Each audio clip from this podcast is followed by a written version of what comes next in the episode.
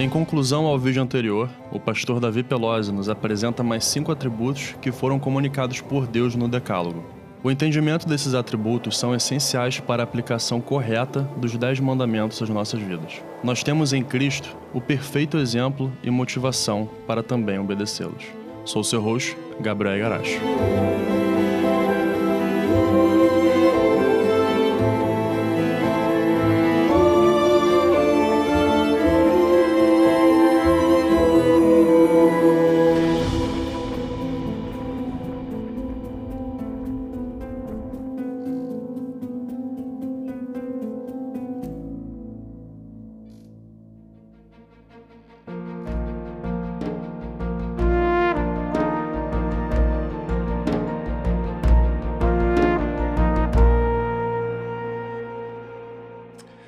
Bom, nós vamos continuar a considerar é, os dez atributos dos dez mandamentos, dando continuidade àquilo que a gente considerou na última lição. Vamos reler então Êxodo capítulo 20, versos 1 a 3 e, uh, e meditar, fazer uma breve oração para meditar então esses atributos. Então falou Deus todas estas palavras: Eu sou o Senhor, teu Deus, que te tirei da terra do Egito, da casa da servidão não terás outros deuses diante de mim. Vamos orar. Pai Santo, nós te agradecemos, Senhor, mais uma vez pelo privilégio de aprofundarmos o nosso conhecimento de Ti, do Teu ser, dos Teus atributos, do Teu caráter, da Tua amabilidade, através da consideração dessa Tua revelação, não somente de quem Tu és, do Teu amor, mas de uma forma ainda mais clara, didática e objetiva através dos Dez Mandamentos. Senhor, o nosso maior objetivo não é simplesmente a transferência de informações, mas, Senhor, o único objetivo legítimo, Senhor, de nos aproximarmos da tua revelação é para te conhecermos de uma maneira relacional. Nós queremos nos relacionar contigo, Senhor, aprofundar a nossa relação contigo e que a tua glória seja ainda mais claramente manifesta diante de nós e desfrutada por nós na tua presença. Abençoa-nos, Senhor, na consideração da tua palavra, na compreensão dos dez mandamentos, em nome de Jesus. Amém. Amém. Bem, nós vimos que Deus entregou uh, os dez mandamentos num contexto é, é, glorioso de autorrevelação. E de maneira que os dez mandamentos não podem ser compreendidos sem esse preâmbulo, não simplesmente em, em relação ao prólogo dos Dez Mandamentos que a gente está considerando, mas em relação a esse cenário no qual Deus se revelou a, a Israel no Monte Sinai, né, com essa montanha tremendo, fumegante, onde Deus se revela através dessa nuvem espessa. E quanto mais Deus se aproxima, mais fica claro que esse Deus imanente é um Deus transcendente. E Deus, então, usa todo esse cenário como suporte e plataforma para que a sua palavra seja manifesta e que a atitude do seu povo ao ouvir a palavra de Deus, ao receber os dez mandamentos, seja uma atitude correta, uma atitude de contemplação com temor, senso de privilégio misturado com senso de reverência, né? compreensão da santidade de Deus, da, da, da, da é, divindade desse rei que se aproxima para entrar em aliança com seu povo. Então aqui a gente está diante desse cenário e Deus então, entregando os dez mandamentos dessa forma, deixa claro que ele está entregando algo que visa conformar o seu povo ao seu caráter, Deus se revelando também através dos dez mandamentos, e por isso os dez mandamentos vão possuir algumas características, alguns atributos derivados de Deus e se a gente não estiver atento a esses atributos, a gente corre um grande risco de interpretar incorretamente os Dez Mandamentos. E nós, então, estamos considerando dez características dos Dez Mandamentos que foram é, é, é, é, comunicadas por Deus, que foram derivadas de Deus aos Dez Mandamentos, e esses dez atributos são essenciais para a nossa compreensão dos Dez Mandamentos.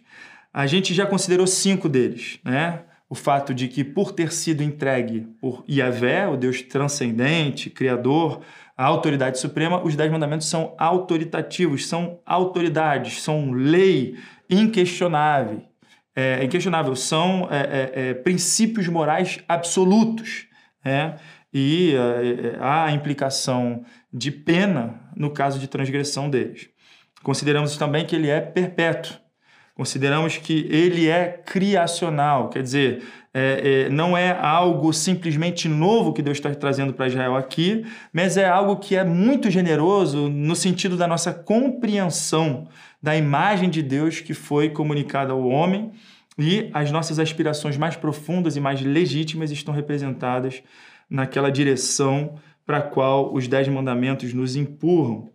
Ele também é libertador. Uma característica dos Dez Mandamentos é que é, ela é a lei da liberdade, que tem o objetivo de restaurar em nós a imagem de Deus, restaurar em nós o propósito da nossa existência. Quanto mais conformes aos Dez Mandamentos, mais conformes ao propósito da nossa existência. E a, o conceito bíblico de liberdade ele é definido desta forma. Ele é promotor de vida, promotor do bem, promotor da alegria e da liberdade. Consideramos também que os Dez Mandamentos são constitucionais. E aí a gente trouxe essa concepção entre a relação de, do reino de Deus, Deus como o rei desse povo de Israel, que se aproximou de Israel para entrar em aliança com ele, de forma muito semelhante à forma como os tratados entre nações ocorriam naquela época, quando uma nação libertava a outra de uma opressão ou quando uma nação dominava uma outra nação. E ali então estabelecia-se um pacto né? E esse pacto, então, é, é, ele tinha esse documento que era constitucional, que não representava toda a legislação. A gente viu que toda a legislação vai ser é, é, é, estendida à noção das leis cerimoniais, das leis cívicas, mas que os dez mandamentos são aquilo que representa a identidade nacional desse povo, conforme ao reino né, dessa nação que veio libertar, que veio dominar, né, e conforme ao caráter desse rei. Então, ela é constitucional no sentido em que a identidade do povo de Deus ela é forjada por, esse, por essa Constituição. Muito interessante, aqui eu vou acrescentar algo importante antes de passar para os próximos cinco atributos, é que um hábito, né, do, do, do, desse, desses tratados, né? Um, um elemento desses tratados era que no final do tratado estabelecido, a nação soberana, né? É, tendo imposto as suas leis sobre a nação vassala, que poderia voluntariamente se submeter a ela ou procurar se rebelar sob risco e pena de ser suprimida, né? mas essa nação soberana ela emitia né, duas cópias desse documento. Uma que ficaria diante da nação soberana, para que ela tivesse acesso e se lembrasse sempre desse acordo, e né, para cumprir aquela proteção prometida, para cumprir o privilégio né, que permitiu ao povo que foi libertado de desfrutar dos privilégios de fazer parte desse reino. E uma outra cópia era entregue a essa nação vassala, essa nação serva, né, para que ela se lembrasse constantemente das suas obrigações em relação a essa nação soberana. E é por isso que a gente tem essa concepção, esse conceito de duas tábuas da lei. A gente tem sido acostumado com uma possibilidade, mas diante né, dessa, dessa informação histórica, cada vez é, a possibilidade é mais remota de que as duas tábuas da lei representassem de forma separada é, é, as duas porções, primeiro ao quarto mandamento, que fazem referência ao nosso relacionamento com Deus numa tábua, e o quinto ao décimo mandamento, que fazem referência ao nosso relacionamento humano numa outra tábua. A, a, a probabilidade maior, é, visto que há tanta semelhança desse tipo de tratado, nesse acordo de Deus entrando em aliança com seu povo, né, a, a maior probabilidade é que de fato fossem duas tábuas contendo cada uma delas os mesmos dez mandamentos, e essas tábuas foram guardadas né, dentro né, da, do local mais santo né, do, do, do, relacionamento de Israel com Deus, aquilo que representava a presença de Deus. Né, que era a arca da aliança, que ficava no Santo dos Santos, né, dentro desse elemento que, que, que, marca tanto a identidade do povo de Deus, o Deus conosco, né, o Deus é, que está que, que, tá, uh, estabelecendo o tabernáculo para que a gente desfrute do relacionamento com Ele, esse povo que é marcado pela presença de Deus, tem no centro e no coração é, desse local onde há a presença de Deus as duas tábuas da lei dentro da arca da aliança. Então ela está ali diante de Deus e está ali também diante do povo. Essas duas tábuas, né, uma representando a cópia de Deus e a outra representando a cópia do povo, sendo guardado no lugar mais sagrado né, da nação para que o povo se lembrasse e tivesse acesso. Então, tão importante e tão constitucional são os dez mandamentos para o povo de Deus. É. Então, o próximo atributo que a gente vai considerar, o sexto, é que os dez mandamentos, o decálogo, ou a lei de Deus, é espiritual. É isso que Paulo vai mencionar também é, em Romanos capítulo 7, porque é do nosso pleno conhecimento de que a lei é espiritual. Eu, entretanto, sou limitado pela carne, pois fui vendido como escravo ao pecado. Não quero entrar em toda, toda a discussão que pode girar em torno de Romanos capítulo 7, mas é importante esse reconhecimento de Paulo de que a lei é espiritual. E o que, que isso significa, ou qual é a implicação prática disso para a gente? É, muita gente vai usar o termo simplesmente moral para falar de um atributo da lei de Deus. A gente se refere aos Dez Mandamentos como a lei moral. E a concepção de espiritual é um pouco mais completa que essa noção e compreende essa noção de se tratar da lei moral de Deus. Mas é, é mais do que isso. Né? É uma lei moral porque é espiritual. Espiritual no sentido em que ela se dirige à raiz do ser humano. É muito interessante quando Cristo vai reafirmar a lei ou vai resumir a lei né, em Marcos capítulo 12, ele vai dizer o seguinte: ele vai dizer, o principal de todos os mandamentos, qual é? E Jesus respondeu: o principal é: ouve, ó Israel, Senhor teu Deus. O Senhor nosso Deus é o único Senhor, amarás, pois, o Senhor teu Deus de todo o teu coração, isto é, né? Estou acrescentando esse isto aqui para explicar já já, né? De todo o teu coração, de toda a tua alma, de todo o teu entendimento e de toda a tua força. É interessante perceber que os dez mandamentos são então dirigidos à integralidade da espiritualidade humana. É, o ser humano sendo criado por Deus como ser espiritual, é, onde o sopro de vida da parte de Deus foi inserido né, nesse corpo formado do barro, a gente tem aqui o homem na sua integralidade inseparável, né, mas possuindo uma sede, possuindo um, uma raiz, uma fonte. E a fonte do ser humano é o coração. E o que significa então amar a Deus de todo o coração? Jesus Cristo ajuda a gente a entender. Significa adorar a Deus com todo o seu ser, com todas as áreas do seu ser. Então a espiritualidade humana, ela é inseparável, mas ela possui uma fonte. A sede do ser humano é o coração. E os dez mandamentos se dirigem primariamente ao coração. Esse é grande, o grande desafio de, de Cristo em relação aos fariseus, é, quando ele diz que se a justiça de vocês não ultrapassar a dos fariseus, o que, que ele quer dizer com isso? É que os fariseus, por mais que se esforçassem por cumprir externamente a lei de Deus, eles não a cumpriam de coração. E é por isso que Jesus vai pegar, por exemplo, o, o sexto mandamento, que, que nos proíbe o assassinato, e que vai falar se alguém no seu coração disser raca ou tolo contra o seu irmão já está sujeito ao inferno. Então Cristo ele está querendo mostrar para a gente que a lei sempre foi espiritual, que ela sempre se dirigiu às motivações e que ela, por mais que fosse expressa de uma forma eficaz e didática pelo representante mais forte de cada mandamento, ela estava tratando de algo muito mais profundo e algo muito mais largo do que a gente possa imaginar. E o que, eu quero dizer com isso? Que a lei de Deus, sendo espiritual, ela é indivisível. Por mais que ela toque em várias esferas do relacionamento humano com Deus e com seus semelhantes, ela é inseparável, indivisível. Existe uma interdependência na lei de Deus pelo fato dela ser espiritual e por estar representando uma revelação de Deus um Deus que, por mais que revele o seu ser e a sua glória através dos seus atributos variados, é um Deus que é indivisível. E a lei de Deus, semelhantemente, é espiritual e indivisível. Então, o primeiro mandamento é o fundamento de todo, todos os outros mandamentos. Mas você vê que há uma relação direta entre o primeiro mandamento com cada um dos mandamentos. O primeiro mandamento, evidentemente, é a base dos quatro primeiros mandamentos que, que falam do nosso relacionamento com Deus. Mas a gente vê também uma transição muito natural, por exemplo, entre o quarto mandamento, que exige é, o cultuar a Deus uma vez por semana, impõe essa responsabilidade sobre é, é, é os, os, as pessoas que estão em posição de autoridade, né, as famílias, né? E em seguida, é, no, no, sexto mandamento, quando a gente aprende a honrar pai e mãe, a gente percebe que existe uma continuidade entre dentro dessa noção né, de, de autoridade que deve garantir o direito de culto para toda a sociedade e que deve exercer a sua função parental com honra.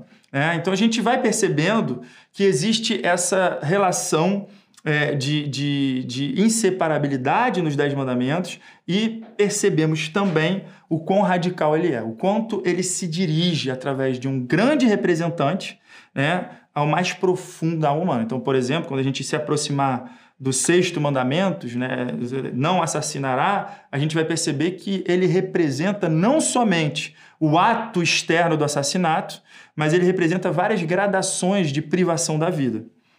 Um outro atributo dos Dez Mandamentos muito importante é a consideração do seu aspecto complementar, quer dizer, ele é todo inclusivo, inclusivo. Perdão. O que, que isso quer dizer? Que cada mandamento ele é representativo. Né? Então você tem, é, como, eu, como eu acabei de dizer, é, essa noção de honrar pai e mãe, mas a concepção de honra começando primariamente dentro do lar, da, da, da do, do representante mais imediato de Deus sobre a terra, é, no sentido em que Deus procura comunicar uma autoridade paternal na direção das suas criaturas, do seu povo, ele espera que o pai de uma família e a mãe de uma família representem essa, essa, essa autoridade de Deus, mas que dentro da sociedade, esse honrar pai e mãe representa também honrarmos a todas as pessoas em posição de autoridade. Então, cada mandamento ele vai se é, alargar por uma representatividade é, é, mais forte dentro da didática de Deus, há várias outras expressões desse mesmo mandamento. E isso a Bíblia vai enriquecendo a gente com outras passagens. Né? Então, da mesma forma, quando a gente considera o não assassinar, né? Você tem a expressão maior desse pecado tão abominável, mas qualquer tipo de ação na direção né, do, do, denegrir o nome, a reputação, é, é, desprezar aquele que carece de socorro, tudo isso vai entrar dentro né, dessa representatividade toda inclusiva de cada mandamento. E de outra forma, ele é completo e complementar, no sentido em que cada mandamento é, proíbe aqui, o contrário daquilo que exige e cada mandamento exige o contrário daquilo que proíbe. Então, alguns mandamentos vão ser expressos em forma de, de proibição, não matarás, outros mandamentos serão expressos né, em, em forma de, de, de, comando. Então, honra teu pai e tua mãe. Né? Então, a partir daí, a gente percebe o seguinte: que a partir do momento que, que, que um mandamento vai proibir que a gente mate alguém, ele estará exigindo o nosso zelo pela vida, pela restauração, pela promoção da vida, né? E assim por diante. Não mentirás. Nós vamos prosseguir para considerar que cada mandamento que proíbe algo exige o seu oposto, como que andemos em verdade, que falemos a verdade. Isso também faz parte né, dessa, desse aspecto complementar, complementar todo inclusivo né, dos Dez Mandamentos. Um outro atributo dos Dez Mandamentos que é muito importante, como derivado de Deus, é que ele é revelador do ser de Deus. Esse aqui é o objetivo principal dos Dez Mandamentos, assim como é, é o objetivo principal de toda a Bíblia, é o objetivo principal de toda a redenção. É, eu, mencionei em minha oração que o nosso objetivo, quando a gente se aproxima, aproxima da Bíblia, não é transmissão de informação é aprendermos aquilo que, que precisamos aprender para conhecermos a Deus e conhecermos como nos relacionarmos com Deus. E esse é o objetivo principal dos Dez Mandamentos, como de toda a Bíblia, de todo o plano de redenção que foi revelado para nós progressivamente. Então, Deus é aquele que salva o seu povo. Deus é, é, é aquele de quem o seu povo depende para se ver liberto da escravidão. Mas esse Deus não se contenta simplesmente em que nós o conheçamos de forma parcial.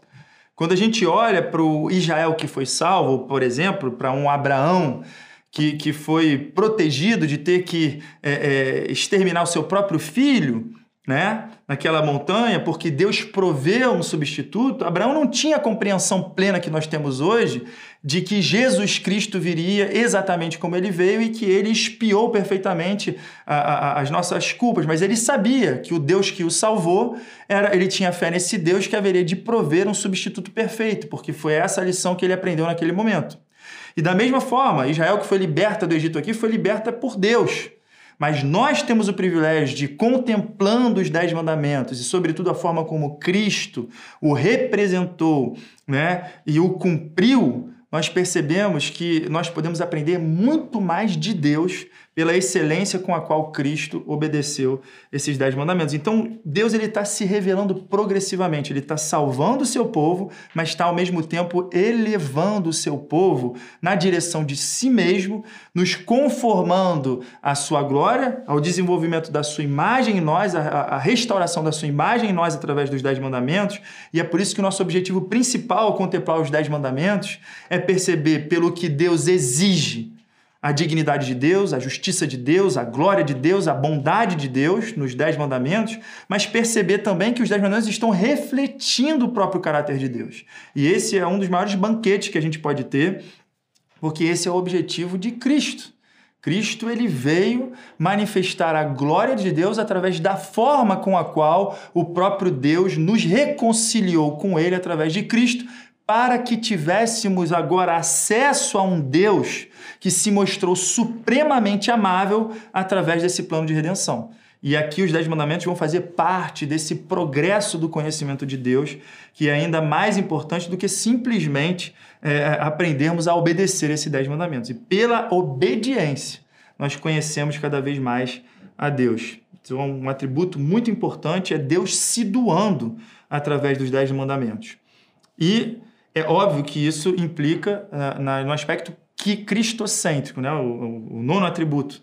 Os dez mandamentos são cristocêntricos, né? E aqui vou procurar deixar ainda mais claro o que eu venho repetindo, uma informação, um elemento que é complexo, que é entender como que Deus já havia libertado esse povo, né, com alguns tipos simbólicos de Cristo, a Páscoa tinha sido instituída, Todo o povo de Israel precisou é, é, cobrir com sangue os seus umbrais, então ali estava claro que esse povo precisava ser coberto da, do sangue, da expiação de um outro, porque por causa da sua impureza. E quando Deus visita, ele não faz acepção de pessoas. Somente aqueles que possuem uma, uma retidão perfeita podem permanecer vivos diante de Deus.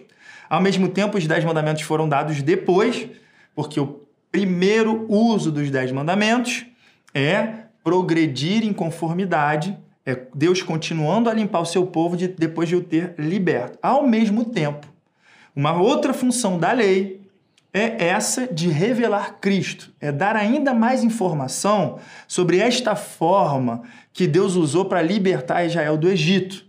É entender um pouco mais né, o que significa desenvolver um relacionamento com Deus pelos quatro primeiros mandamentos, o aspecto sagrado da sua presença, o quanto é necessário santificação, respeito, reverência ao seu nome, e por essas exigências que ainda vão ser reforçadas pelos mandamentos de Levítico, a gente entendendo um pouco mais por que, que houve essa discussão na libertação de Israel do Egito, em termos de primogênito, em termos de derramamento de sangue, em termos de um, um, uma uma ira de Deus que foi aplacada temporariamente né, pelo derramamento de sangue de um cordeiro inocente, sem mácula, e tudo isso através da progressão dos Dez Mandamentos vai enriquecendo a nossa compreensão de como se dá a salvação, seja isso em relação a uma salvação que já ocorreu, no momento onde a revelação de Deus ainda estava progredindo, seja isto em relação ao Cristo que viria, para trazer essa paz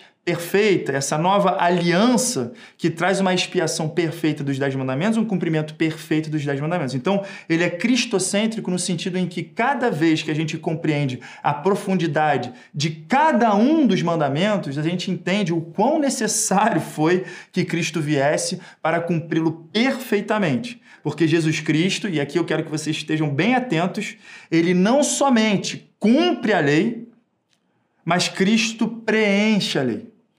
Cristo ele não é somente a, a, a provisão de Deus para cumprir perfeitamente em nosso lugar cada um dos dez mandamentos. Ele é a, a palavra de Deus se fazendo carne no que diz respeito também aos dez mandamentos. Então, aquilo que cada mandamento revela a respeito de Deus, em Jesus Cristo é revelado perfeitamente. Por exemplo, quando Jesus Cristo honra pai e mãe no nosso lugar perfeitamente para cumprir a lei, ele está provendo para nós a substância que perdoa os nossos pecados. Ele sofreu na cruz, né, como aquele que foi abandonado pelo Pai, porque nós merecíamos ser abandonados pelo Pai contra quem nós nos rebelamos. Ele obedeceu perfeitamente a lei no que diz respeito à sua obediência aos seus pais terrestres. Inclusive, quando ele foi é, caminhava para a morte na cruz, ele provê alguém para cuidar da sua própria mãe, João. Então é muito interessante perceber que ele obedeceu perfeitamente à lei. Mas ninguém preencheu esse mandamento de forma mais sublime que Cristo. No sentido em que, durante toda a sua vida, ele esteve honrando o seu Pai Celeste, zelando pela sua reputação, manifestando o quão amável é o Pai, o quão honroso é o Pai. E nós poderíamos aplicar isso a cada mandamento. Então, Cristo, ele não só cumpre de forma substitutiva e provê, então, essa justiça perfeita que perdoa todos os nossos pecados, mas ele preenche. Então, contemplando a maneira como Cristo representa cada mandamento, nós somos ainda mais motivados a cumpri-lo.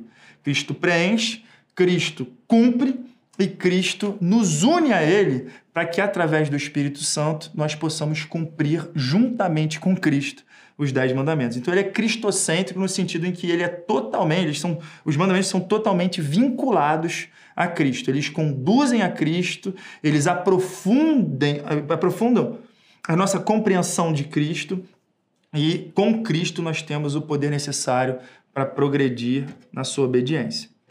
E o último atributo de Deus, é uma conclusão de tudo isso que nós é, viemos falando, é o fato de que é a lei do amor. Os dez mandamentos são a expressão do amor de Deus. E é óbvio que é a expressão do amor de Deus porque ela nos revela a Cristo e através de Cristo nos reconcilia com Deus. E é por isso que aquilo que os dez mandamentos exigem de nós, além de ser benéfico, libertador, a lei da vida, a lei justa, é aquilo é, é, que nos permite desfrutar, conhecer, contemplar o amor de Deus na sua expressão mais sublime. Então é muito importante a gente entender que quando Jesus Cristo vai resumir a lei, ele vai falar em termos de amor. Amará o Senhor teu Deus com toda a tua força, com todo o teu entendimento, com toda a tua alma, quer dizer, com, com um aspecto razoável da lei, com um aspecto afetivo da lei, com um aspecto é, é, corporal da lei. Eu vou cumprir esses mandamentos, porque Deus é um ser tão amável e ele se revela tão amável através da lei e da forma como Cristo cumpre a lei em nosso lugar e como Cristo revela a amabilidade de Deus essa glória de Deus ela é tal que ela banca, ela sustenta uma consagração total do ser humano à adoração de Deus. Então, esses dez mandamentos é, é, é algo que diz respeito a amor. E isso revela a indignidade do ser humano quando ele questiona os dez mandamentos. É a lei do amor, Deus exigindo aquilo que ele vive, Deus exigindo aquilo que é amável, aquilo que é belo, aquilo que é digno. Né? Então, o que a, a, a faz com que esses dez mandamentos sejam é, legítimos e desejáveis é que amor nunca é autêntico se não for voluntário. E o que Deus está querendo comunicar aqui é que a gente tem que chegar num nível tal de compreensão dos dez mandamentos em que eles se mostrem deleitáveis, desejosos a nós e que a gente procure caminhar na direção da obediência aos Dez Mandamentos com o intuito e o desejo de desfrutar do amor de Deus nele revelado e refletir o amor de Deus por ele representado. O Decálogo, então, ele é uma expressão do amor de Deus. É, e, e, e isso fica muito claro, sobretudo através dessa forma como ele nos empurra para Cristo e através de Cristo nos reconcilia com o amor de Deus.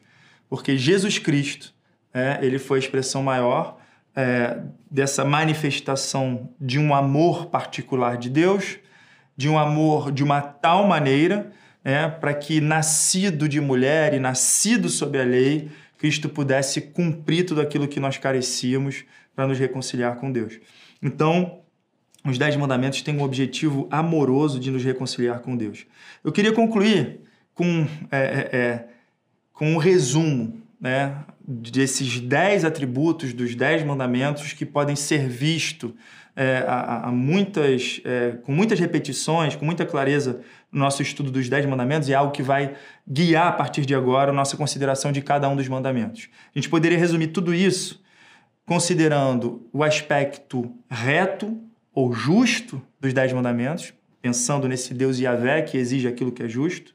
A gente pode pensar nos benefícios do dez, dos Dez Mandamentos, que manifestam então a bondade de Deus. Ao cumprirmos os Dez Mandamentos, nós somos beneficiados e a dignidade dos Dez Mandamentos, o aspecto belo, o aspecto apreciável e amável.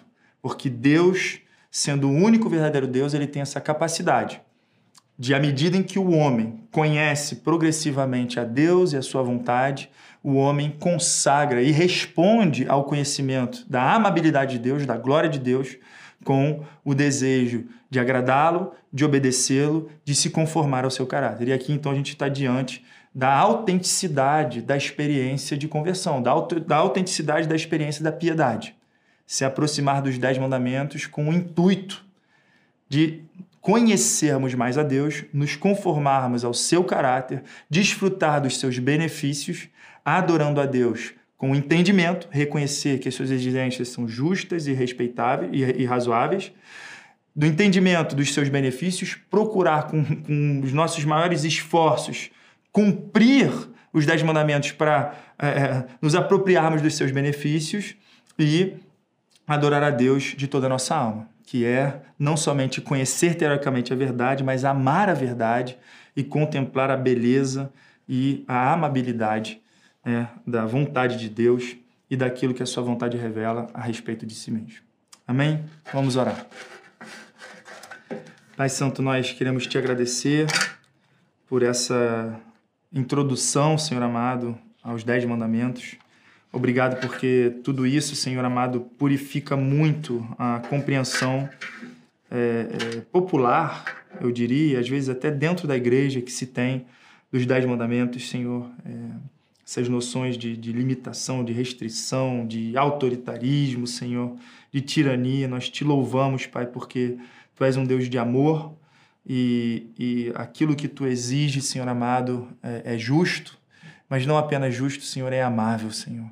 E a expressão da tua bondade sobre nós, nos guiar sempre para ti, exclusivamente para ti, para que esse relacionamento contigo, Senhor amado, represente a nossa maior alegria também. Nós te louvamos, Senhor, nós te glorificamos e te agradecemos por Jesus Cristo, pela forma como ele preencheu, cumpriu e nos capacita hoje a cumprir esse mandamento, esses mandamentos, em nome de Jesus. Amém.